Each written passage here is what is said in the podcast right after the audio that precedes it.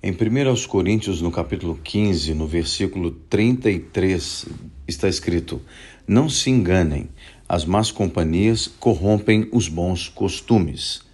Sabemos que a palavra traduzida como costume no original é ethos, que de forma mais ampla significa hábito, costume, padrões de comportamento e moral.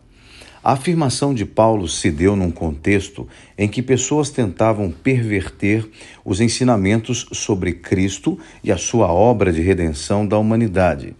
Havia algumas pessoas que trabalhavam para tirar o foco dos crentes daquilo que era verdadeiro e que os mantinha num estilo de vida compatível com os planos de Deus. Hoje em dia não é diferente. É possível que os argumentos e métodos tenham sido mudados, mas ainda há pessoas trabalhando na sociedade para perverter a verdade de Deus e assim desviar muitos do caminho da salvação em Cristo Jesus. Temos que estar atentos e filtrar o que tem sido lançado em nossos corações.